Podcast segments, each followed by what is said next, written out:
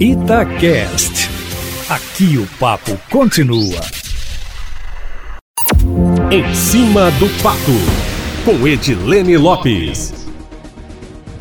Hoje, sexta-feira da Paixão, é um dia de reflexão para cristãos, católicos, dia em que rememoramos a morte de Jesus Cristo e o sofrimento de Jesus na cruz. Estamos vivendo um momento triste, um ano de pandemia da Covid-19 em todo o mundo, e faz um tempo que eu tenho sentido uma necessidade de escrever sobre isso, Eustáquio Ramos. A gente escreve e fala tanto todos os dias, né?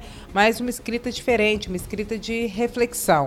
Sempre achei que escritores de ficção são pessoas fascinantes, são mentes férteis que dialogam e rompem com a realidade de uma forma tão impressionante que, ao mesmo tempo que parece absurdo, às vezes parece que elas estão prevendo o futuro ou vendo além. A primeira vez que eu li um clássico chamado Ensaio sobre a Cegueira, do escritor José Saramago, eu lembro que eu não conseguia largar o livro e que aquele clima tomou conta dos meus dias.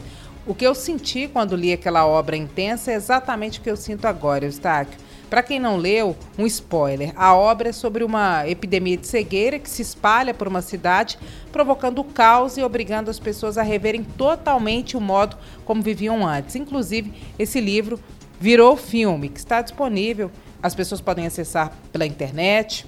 Ao longo do último ano, e especialmente no último mês, eu não passo um dia sem receber a notícia de que uma pessoa querida está contaminada, internada ou morreu. Outro dia, está que eu abri o feed de notícias de uma das redes sociais e quatro dos cinco primeiros posts que eu vi eram de despedida, de pessoas conhecidas lamentando morte de um parente ou morte de um amigo por Covid-19. O que nós estamos vivendo agora, meu amigo, não se compara a nada do que vimos nas últimas décadas. Vivemos o H1N1 neste século. Algum de vocês lembra de tantas perdas como as que nós temos vivido hoje?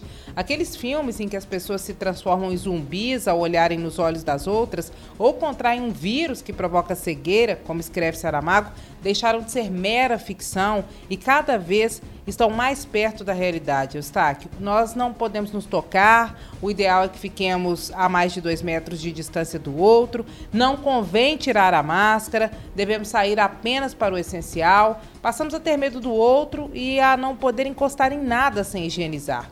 E quem ousa fazer o contrário, meu amigo, pode ser punido com a própria morte. Antes, nós podíamos escolher se íamos ou não ao evento e hoje nós somos privados de qualquer reunião presencial e isso está aqui é para o nosso próprio bem.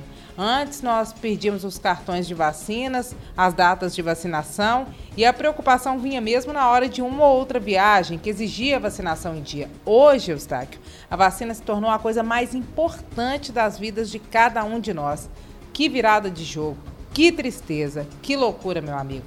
Ao mesmo tempo, no último século, é possível que essa seja a maior chance coletiva que estejamos tendo de rever nossas prioridades e o nosso modo de vida, Eustáquio. O que exigimos do outro, o que exigimos de nós, tanta coisa que era tida como obrigatória e necessária e que custava tanto sacrifício, agora virou algo opcional, algo que pode ser feito remotamente, algo que pode ficar para depois.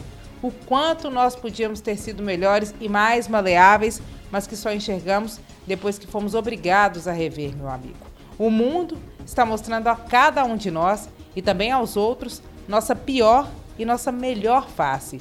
Eu achava que eu tinha medo da morte, mas eu descobri mesmo é que eu tenho medo das perdas. Perder as pessoas que amo, vê-las sofrendo, me amedronta muito mais do que pensar que eu posso ser a vítima. E quando eu me cuido, Eustáquio, é para cuidar deles, é para cuidar de todos nós.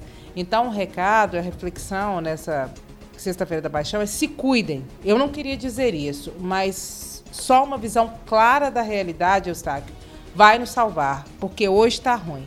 Mas infelizmente, se todos não cooperarmos, pode piorar, meu amigo. Agora, Eustáquio Ramos, eu tô saindo para uns dias de descanso, mas logo, logo eu tô de volta, meu amigo. Sempre em primeira mão e em cima do fato.